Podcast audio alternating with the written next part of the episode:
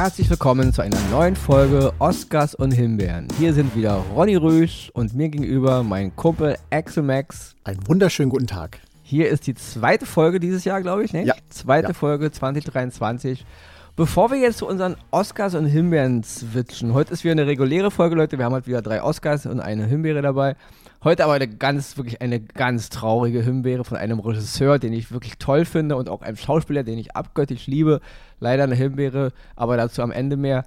Ich wollte mal kurz was zu Avatar 2 sagen. Wirklich heute nur ganz, ganz kurz. Ich war jetzt im Kino, habe mir den angeguckt und ich muss wirklich sagen, also ich bin ein großer James Cameron-Fan gewesen. Von 1984, da war ich ein kleines Kind seit Terminator 1, ja.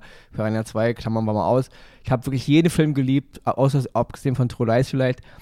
Ich war von Avatar nicht begeistert 2009, aber dieser Film ist, Leute, ich habe wirklich, jeder, der ihn mag, Leute, liebt den Film, geht ins Kino, freut euch. Für mich persönlich als Cineast, als Filmfreund, als Fan, als Ex-Fan von einem James Cameron, den ich für einen tollen Geschichtenerzähler und Regisseur mal gehalten habe, der ja auch war, bis 2009. Avatar 2. Ich habe keine Ahnung, was ich zu diesem Film positiv. Wirklich, ich kann den Leuten nicht mal empfehlen, sich den im Kino anzugucken. Das 3D ist mau, Durchschnitt. Und die Story, Leute, 3 Stunden 15 Minuten. Die Story gehört mir zu den blödesten und dümmsten und einfalllosesten und hanebüchsten, was ich seit langem gesehen habe. Die Ausrede, es ist eine solide, solide Geschichte, die Effekte sind gut. Leute, nicht mal die Effekte haben mich vom Hocker gehauen, ja. Den 15.000 Flugsaurier und den 15. Wal, der sich dreht und mit einer Flosse äh, wedelt. Also tut mir leid, Cameron hat echt 13 Jahre gewartet, weil die Technik nicht so weit war. Und das kommt dabei raus. Ich bin maßlos enttäuscht. Ich bin mit Minuserwartungen ins Kino gegangen und diese Minuserwartungen wurden nochmal runtergeschraubt. Also mir fehlen die Worte für diesen Murks. Aber ich denke mal, in drei Wochen ist der Film auf Platz 1 der erfolgreichsten Filme aller Zeiten. Er ist, glaube ich, jetzt schon eine Top 10 nach drei Wochen oder so. Also ich bin immer noch sprachlos schockiert. Wenn der Film mal irgendwann in die Streamingdienste kommt, dann holen wir ihn mal rein, ja. Und da muss ich mal kurz einen Schwenker noch machen, kann, äh, kann aber auch extra was dazu sagen, zu Top Gun 2 Maverick, der letztes Jahr von Tom Cruise auch in die Top 10 gekommen ist. Ich glaube, Platz 9 oder so müsste er sein, wenn ich mich nicht täusche. Platz 10, irgendwo so da, der erfolgreichsten Filme. Leute, das ist ein Kinofilm gewesen. Ja. Und ob man jetzt, ja, das wird das US-Militär gefeiert und das, das klammern wir echt mal aus, weil Cameron feiert das Militär immer auch auf so eine ziemlich skur- skurrile Weise, auch wenn er immer die Umwelt, äh, die Umwelt äh, Fo- Fokus hat, aber er feiert auch, auch seine Materialschlachten immer. Top Gun 2, das ist ein Blockbuster-Kino-Erlebnis, wo ich mir sage, ja, das fasziniert mich, das unterhält mich, das erzählt mir was. Avatar 2 ist also für mich als Filmfan eine Beleidigung. Das meine ich wirklich ernst, ja. Und ich will niemanden auf den Schlips treten, der den Film feiert. Findet ihn toll. Das ist nur meine Meinung, ja. Ich bin mit Cameron aufgewachsen. Ich liebe Kino. Ich liebe Filme. Ich habe keine Ahnung, was ich in Avatar 2 sehen soll, dass ich sage, da muss ich ins Kino. Ich, ich dachte am Anfang, es wird eine Kinosensation, wenigstens, auch wenn die Geschichte mau ist. Unglaublich. Also mir fehlen echt die Worte. Ich bin echt unter Schock ein bisschen, wie, wie banal dieser Film ist. Und auch, wie Cameron sich unter Wert verkauft mit seiner ganzen Pseudo-Klimabotschaft. Die ist so aufgesetzt und so inhaltslos, dass dieser große Regisseur sich so niveaulos jetzt da präsentiert. Mit so einer Familien- Soap-Geschichte, die hinten und vorne nicht funktioniert. Äh, Leute, okay, ich muss, mache jetzt einen Cut, Cut, ist das hier kein Kinopodcast, aber es sitzt mir echt tief in den, ähm, in den Adern. Ich bin echt schockiert, wie inhaltslos und banal und schlecht dieser Film ist. Von einem Mann, der 13 Jahre sich darauf vorbereitet hat und der der Meinung ist, den Rest seines Lebens ist nur noch in die Avatar-Projekte zu, zu, zu setzen. Ich bin fassungslos, wie, wie nichts sagen. Das ist Man okay, merkt es. aber willkommen bei Oscars und Himbeeren. Muss es sein, Leute? Juhu, Streamingdienste. Ein kleines Intro, ja. Hier geht es um Streamingdienste. Irgendwann wird der Film ja bei Disney Plus aufschlagen und dann werden wir uns vielleicht, vielleicht mal eine ganze Folge nur Avatar 2 widmen, ja. Richtig. Weil das muss mal besprochen werden irgendwann. Gut, aber Vielleicht machen wir es ja so wie damals bei unserem Start, als wir diesen Podcast überhaupt gestartet haben. Da haben wir ja Avatar und John Carter in den Ring geworfen. Ja. Vielleicht machen wir diesmal John Carter und Top Gun oder was weiß ich. Keine Ahnung, was da noch Ja, kommt. Und Ja gut, aber die funktionieren ja genau. Aber vielleicht, aber wir machen das mal wirklich. Wir, ma wir können mal so ein paar Folgen, so Special-Folgen vielleicht machen, wo wir uns mal so einem großen Kinoblockbuster widmen, der vielleicht dann in die Streamingdienste kommt. Und deswegen, Leute, wirklich, Axel hat, hat Top Gun 2 damals wirklich mega gefeiert. Er hat den vor mir gesehen ja. und wir waren, wir waren auch mehrmals im Kino und Top Gun hat wirklich alle alle Register erfüllt, was ein Kino-Blockbuster erfüllen muss. Nochmal Chapeau vor Tom Cruise, ja. Richtig. Großer Film. Die ganze die Kritik am US-Militär, das, das kann ich ja nicht alles in einen Topf schmeißen, weil der Film an sich in seinem Universum funktioniert bombastisch.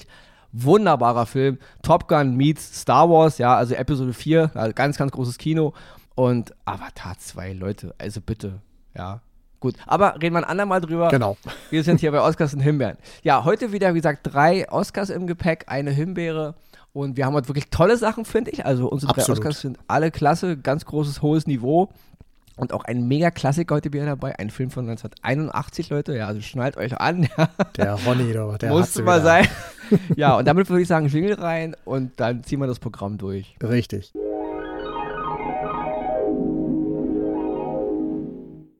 Der erste Oscar, den ich heute im Gepäck habe, ist die Serie From. Ganz simpel, Leute. Ja, also F-R-O-M, From. Ist zu sehen auf Paramount Plus. Sind äh, zehn Folgen sind online und erste Staffel ist draußen, zweite Staffel ist schon genehmigt.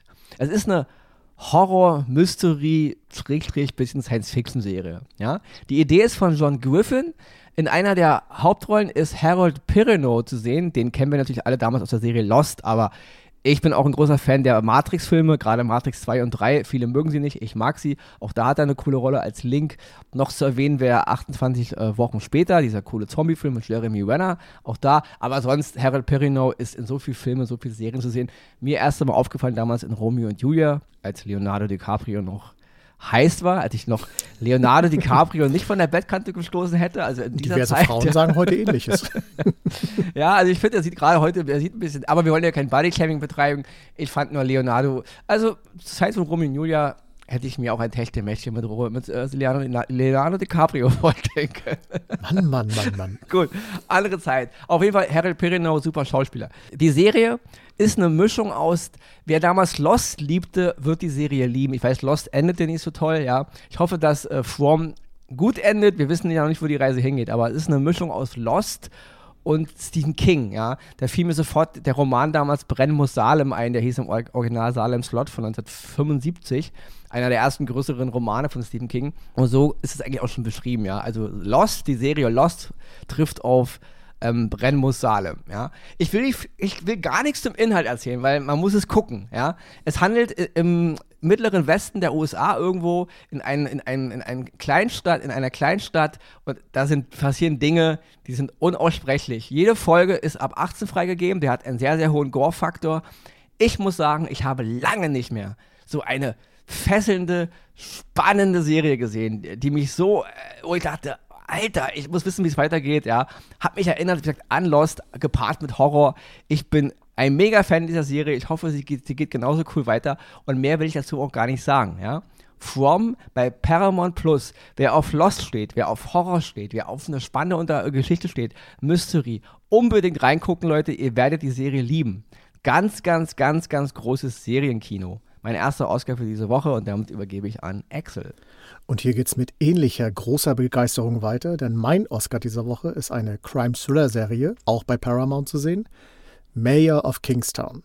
Die stammt aus der Feder von Taylor Sheridan und die, die gut zuhören, wissen, vor ein paar Wochen hatte ich die Serie 1883 dabei, auch von Taylor Sheridan. Und auch dieser Serie würde ich jetzt schon wieder noch 100 Oscars dazu packen, weil die ist genauso grandios wie die Serie, die ich heute dabei habe. Worum geht's? Jeremy Renner, da haben wir ihn wieder. Erst einmal gute Besserung, solltest du das hier hören? Ja, mit seinem Schneeflugunfall. Genau, das war ja nicht schön, deswegen ja. gute Besserung dahin. Ja. Aber ihm, ihm geht es ja wieder gut. Gott sei Dank, genau. Ja. Er spielt einen, ich will es mal nennen, Sozialarbeiter in einer kleinen Stadt namens Kingstown. Diese Stadt müsst ihr euch vorstellen, ist ungefähr 10 mal 10 Meilen groß und hat sieben Gefängnisse auf diesem äh, Gebiet zu beherbergen. Das heißt 20.000 Gefängnisinsassen und 40.000 ungefähr Einwohner, die irgendwie miteinander klarkommen müssen. Und Jerry Morena spielt den, ja, so Art Sozialarbeiter, der versucht, das Gleichgewicht zwischen im Knast und draußen im Knast am Leben zu halten. Das ist unfassbar spannend erzählt. Ich habe schon lange nicht mehr eine Serie gesehen, die ich so durchgesuchtet habe wie diese Serie. Also ich konnte, alle zehn Episoden sind draußen, ich konnte nicht loslassen. Ich habe da teilweise bis nachts um drei äh, vor der Flimmerkiste gehangen Unter anderem spielt auch noch Diane West mit. Aiden Gillen, den die meisten als Kleinfinger aus äh, Game of Thrones kennen, der hier einen ähnlichen Part spielt, wo er also Geheimnisse und alles Mögliche um sich herum hat. Total gut gemacht.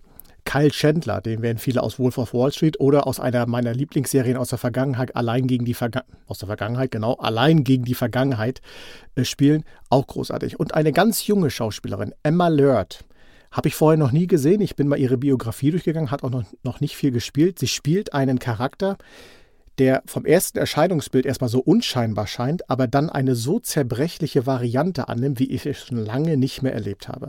Das Ganze innerhalb dieser Geschichte, wie gesagt, dieses Machtverhältnis zwischen Gefängnis drin und Gefängnis draußen irgendwie am Leben zu halten. Es geht um Bandenkriege, es geht um Drogen und alles, was dazugehört. Und wie gesagt, Leute, es ist unglaublich spannend. Was ich kritisch an der Serie sehe, ist, dass einige Episoden ab 12 freigegeben sind und einige ab 16. Das führt schnell zu den Irrglauben, dass man sowas auch eben mit jüngeren Leuten gucken kann. Hier mein Hinweis, Leute, bitte lasst Zwölfjährige nicht diese Serie gucken, weil in den Folgen, die auf 16 gestuft sind, da geht es wirklich sehr, sehr hart zur Sache und das sollten Zwölfjährige oder jüngere Leute nicht sehen. Mehr Kritiken und Hinweise habe ich aber nicht, weil wie gesagt, es ist eine Serie, die mich gefesselt hat und wo ich am liebsten jetzt über alles Mögliche reden möchte, ich aber nicht kann, weil es ja sonst gespoilert wäre. Deswegen Mayor of Kingston auf Paramount Plus grandios. Taylor Sheridan, ich ziehe erneut meinen Hut vor Ihnen, was Sie da wieder geschaffen haben. Brachial, sagst du, glaube ich, immer. Mehr kann ich dazu nicht sagen. Ein dicker, fetter Oscar und noch einer hinterher und noch einen, wenn es irgendwo eine äh, zu äh, vergeben gibt. Bitteschön. Ist sowieso, also Taylor Sheridan wirklich nicht alles. Also er hat auch schon schlechte Filme gemacht. Er ist, er ist auch Regisseur, er war mal Schauspieler aber er ist ein toller Erzähler. Also überall, mhm. wo er seine Finger mit drin hat, in Serien und Filme, kann ich nochmal Wind River empfehlen mit äh, Elizabeth Olsen, auch mit Jeremy Renner. Einer der coolsten Filme der letzten Jahrzehnte, würde ich sagen. Ganz, ganz großes Kino, äh, Regie Taylor Sheridan.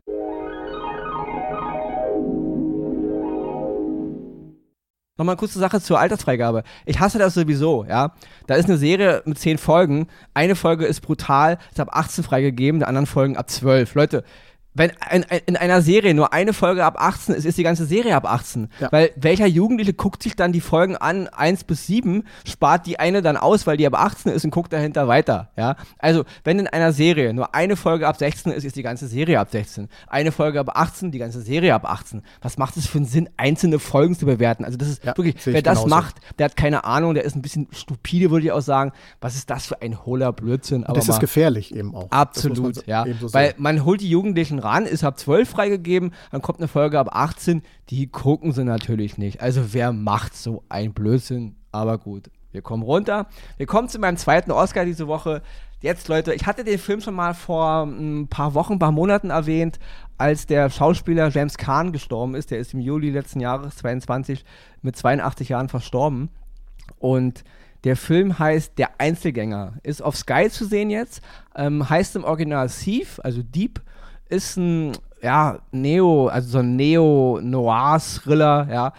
Und es ist das Regiedebüt, Kinodebüt damals von Michael Mann gewesen. Er hatte schon davor Filme fürs Fernsehen gedreht, aber äh, Thief, Schrägstrich, der Einzelgänger, war sein Kinodebüt. Wir reden ja wirklich von 1981, Leute, ja. Aber dieser Film, es geht um einen Profi-Einbrecher, ja, gespielt von James Kahn. Und der Film ist alt, er ist wirklich alt, also Klassiker über Klassiker, aber selbst hier kommt schon das, was ich an Michael Manns Filmen so liebe, vollkommen zum Tragen. Ja? Die Story ist gut, sie ist geradlinig, sie ist direkt, die Bilder sind toll und ganz, ganz großes Lob geht an Tangerine Dream. Das ist so eine, so eine deutsche Musikkombo, so elektronische Musikpioniere.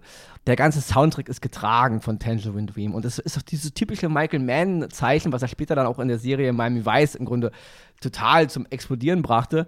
Die, die Verknüpfung von moderner Musik, überhaupt von Musik in Filme, ja, dass man so eine Art, man hatte so, gerade bei Miami Vice damals oft das Gefühl, bei, dieser Serie, dass es, man sieht einen Musikclip, ja, diese MTV-Zeit, ja, aber 81 hat Michael Mender schon bei dem Film Der Einzelgänger Schrägstrich Steve gemacht, die absolute, die Musik komplett in den Vordergrund zu stellen, also die Musik ist Teil der Komposition, des Bildes, Teil de, des Schauspiels, ja. Ganz großes Lob, auch wirklich nochmal an Tangerine Dream, sowieso eine geile, geile, geile ähm, Mucke-Kombo, ja, super tolle Musik. Und Michael Mann hat die damals wirklich als Filmmusik benutzt, voll laut aufgedreht, aber es ist so gut gemacht, es ist so geil gemacht. Die, die Einbrüche sind so inszeniert, dass man echt dabei ist, ja. Also für mich ein absoluter High-End- ähm, Krimis, Thriller, ja, und auch James Kahn, ganz, ganz toll. Ich mag mich auch daran erinnern, dass James Kahn in einem Interview sagte, dass Heath, glaube glaub ich, er für einen seiner besten Filme hält, in denen er je mitgespielt hat. Und ich kann das wirklich nur unterstreichen, ja. Ganz, ganz großes Kino. In der Nebenrolle sind noch Tuesday Wellstein und James Belushi, will ich nicht unterschlagen. Und nochmal ein kurzes Wort zu Michael Mann. Also, ich halte ja Heat von 1995 für einen der coolsten Filme, die je gemacht wurde. Ja, auch gerade Michael Mann, sein absolutes Meisterwerk. Ich liebe Michael Mann-Filme. Sein letzter Film, Black Hat von 2015, ja, der war ein bisschen mau, muss man ehrlich sagen. Ich war auch sehr enttäuscht, ja. Aber davor war alles geil, was Michael Mann angefasst hat. Und letztes Jahr, auch 22, kam ein Roman auf den Markt, werden die meisten nicht mitbekommen haben. Michael Mann und Mac Gardiner haben, die, haben das geschrieben. Und zwar Heat 2 ist als Roman fortgesetzt worden. Michael Manns ähm, Debüt als Schriftsteller. Und jetzt kommt der Clou. Laut Gerüchte Küche, Michael Mann wird am 5. Februar 80, aber er will wohl diesen Roman verfilmen. Also es soll wohl Heat 2 fürs Kino geben. Und ehrlich gesagt, Leute, ja, da kriege ich Gänsehaut, wenn ich darüber nachdenke, ja. Ich liebe Michael Mann, ich liebe Heat und äh, ja, bitte, leg los, am besten heute und ich würde den Film gerne sehen, spätestens nächstes Jahr, ja. Also Heat 2 wäre für mich nochmal ein kleiner Traum, ja. Aber erstmal zurück zum Einzelgänger, guckt euch den Film mal an. Klassik-Oscar, ein Film von 1981, Michael Mann noch in seinen, ja, in seinen Anfängen, aber ganz, ganz großes Kino, ganz, ganz toller Film und ein hervorragender James Kahn, wird leider verstorben. Gut, 82 ist ein Alter, wo man mit dem Tod rechnen muss, nicht? Aber es ist immer traurig, wenn jemand geht. Aber das ist wirklich ein schönes, ja, immer noch Denkmal für James Kahn. Großer Film, große Schauspielkunst. Mein zweiter Oscar für diese Woche. Zu sehen auf Sky, der Einzelgänger. Und jetzt kommt Strahlemann Ronny leider dazu, äh, ein traurigen, eine traurige Himbeere zu verleihen. Ja, ist wirklich so. Also jetzt kommt die Himbeere und ich mache es auch wirklich kurz, Leute, weil ähm, das ist, ja, es geht um den Film Der denkwürdige Fall des Mr. Poe. Im Original The Pale Blue Eye. Es gibt auch eine ganz tolle Szene, in der The Pale Blue Eye als äh, lyrisches Werk erwähnt wird und auch zitiert, deswegen heißt der Film auch so. Es gab aber einen Roman, der gleichnamige Roman von Louis Bayard, ich glaube Anfang der 2000, 2005, 2006, nagelt mich nicht fest, und wenn der Roman so übersetzt wird, dann wird eben auch der Film übersetzt, weil letzten Endes The Pale Blue Eyes zu übersetzen in der denkwürdige Fall des Mr. Poe, da muss man auch schon ein bisschen, weiß ich nicht, aber da sind die grauen Zellen auch schon ein bisschen aus. Ne? Der Grund, warum ich dem Film leider eine Himbeere gebe, ist gro grob zur Story. Im Jahr 1830 wird in der Ak Akademie West Point im Bundesstaat New York ein Kadett tot aufgefunden und dann wird halt ein Mordermittler hinzugezogen, ein Ex-Polizist, gespielt von Christian Bale und der zusammen, deswegen auch Mr. Poe, in der Akademie zu der Zeit ist auch Edgar Allan Poe, also der berühmte Schriftsteller, und der hilft ihm dann bei dieser Mordermittlung, Selbstmordermittlung. Das ist grob zur Geschichte, ja. Aber der Film ist leider so langsam. Und ich habe nichts gegen langsam, ja, aber er führt zu nichts. Der Mordfall, Schrägstrich Selbstmordfall, auch wie sich die Sache entwickelt, ist so eintönig. Stellenweise auch vorhersehbar. Da wird noch ein bisschen Mystery reingemischt unterm, unterm Strich ist am Ende, ich kann nicht so viel zur Story, weil ich will nicht so viel von dem Plot verraten, aber wer sich den angucken will. Aber ich habe wirklich mich zwei Stunden lang gelangweilt. Und auch die Auflösung am Ende ist so auch nicht überzeugend, hanebüchend. Und der Grund, warum der Film mich so traurig macht, ist, der Regisseur Scott Cooper hat 2013, bei uns hieß der Film Auge um Auge im Original Out of the Furnace, auch mit äh, Christian Bale, was ein Film. Also einer der, die Kritiken fanden ihn damals nicht so toll, er kam auch beim Publikum nicht so an, aber ich halte ähm, Auge um Auge von 2013 mit Christian Bale für einen der coolsten Filme von Christian Bale, für eine der besten schauspielerischen Leistungen von Christian Bale und für einen wunderbar tollen Film, ja.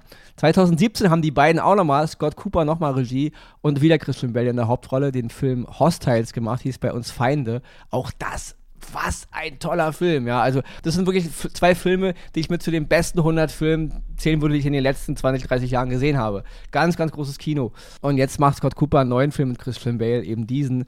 Ich bin voller Freude da rein, hab mir das angeguckt und wollte es gut finden, aber nein. Es ist keine Hasshimbeere, Leute. Es ist einfach nur eine Trauerhimbeere. Der Film hat nichts zu erzählen. Er hinterlässt mich komplett ohne Plan zurück. Er berührt mich nicht. Er, er, also deswegen, ich fand ihn einfach nur langweilig.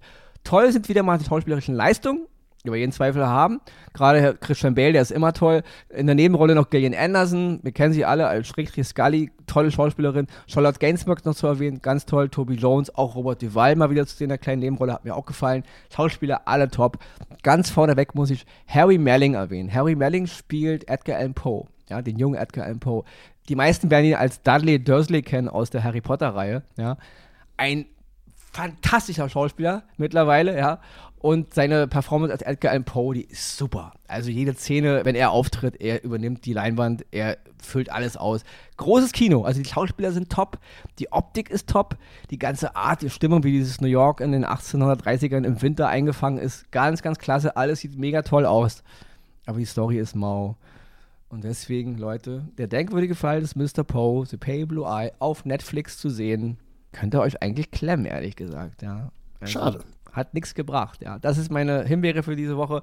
Damit bin ich raus. Ich bin gut in der Timeline, glaube ich, ja. Alles losgeworden. Bin begeistert. Schwer ähm, begeistert. Ähm, wir hören uns nächste Woche wieder und da ich am Anfang so viel gequatscht habe, gebe ich jetzt extra nochmal das Wort. Wir hatten auch noch irgendwas zu erzählen und wir lauschen ihm jetzt. Bis nächste Woche. Ciao. So, die nächsten zehn Minuten gehören an mir. Wunderbar. Nein, viel, viel zu sagen habe ich gar nicht mehr, außer Christian Bale. Wir hören uns nächste Woche nochmal wieder. In welcher Art und Weise, werden wir sehen. Und zum Anfang nochmal Avatar 2. Ich persönlich habe ihn noch nicht gesehen, aber wenn wir die Vergleiche ziehen, unter anderem zu Top Gun und so weiter, das sind Filme, wo ich persönlich nie was erwarte. Keine große Message, äh, gar nichts, sondern einfach nur, wo ich erwarte, gut unterhalten zu werden. Bei Avatar 2 war ich sehr skeptisch. Ich habe ihn, hab ihn noch nicht gesehen, werde ihn irgendwann sehen, aber das, was du schon berichtet hast, führt dazu, was ich auch befürchtet habe. Bei Top Gun bin ich reingegangen, habe hab mir gedacht, okay, es ist eine Fortsetzung, schaue ich mir mal an. Aber sie hat mich gut unterhalten, weil Tom Cruise sein Handwerk versteht, wie er die Leute im Sessel packt und wachrüttelt und mitbegeistert und so weiter. Das erwarte ich von solchen Filmen. Und wenn das nicht passt, ja, dann kriegen solche Filme auch mal einen kräftigen Tritt in den Allerwertesten. So ist das Leben. Ansonsten würde ich sagen, schauen wir weiter schöne Filme, schöne Serien oder auch schlechte Filme und schlechte Serien. Reden nächste Woche ganz in Ruhe darüber, nämlich hier bei Oscars und Himbeeren. Bleibt uns treu, bleibt gesund und ich hoffe, bei euch regnet es nicht so sehr wie bei mir. Bis dahin, bleibt schön trocken. Tschüss.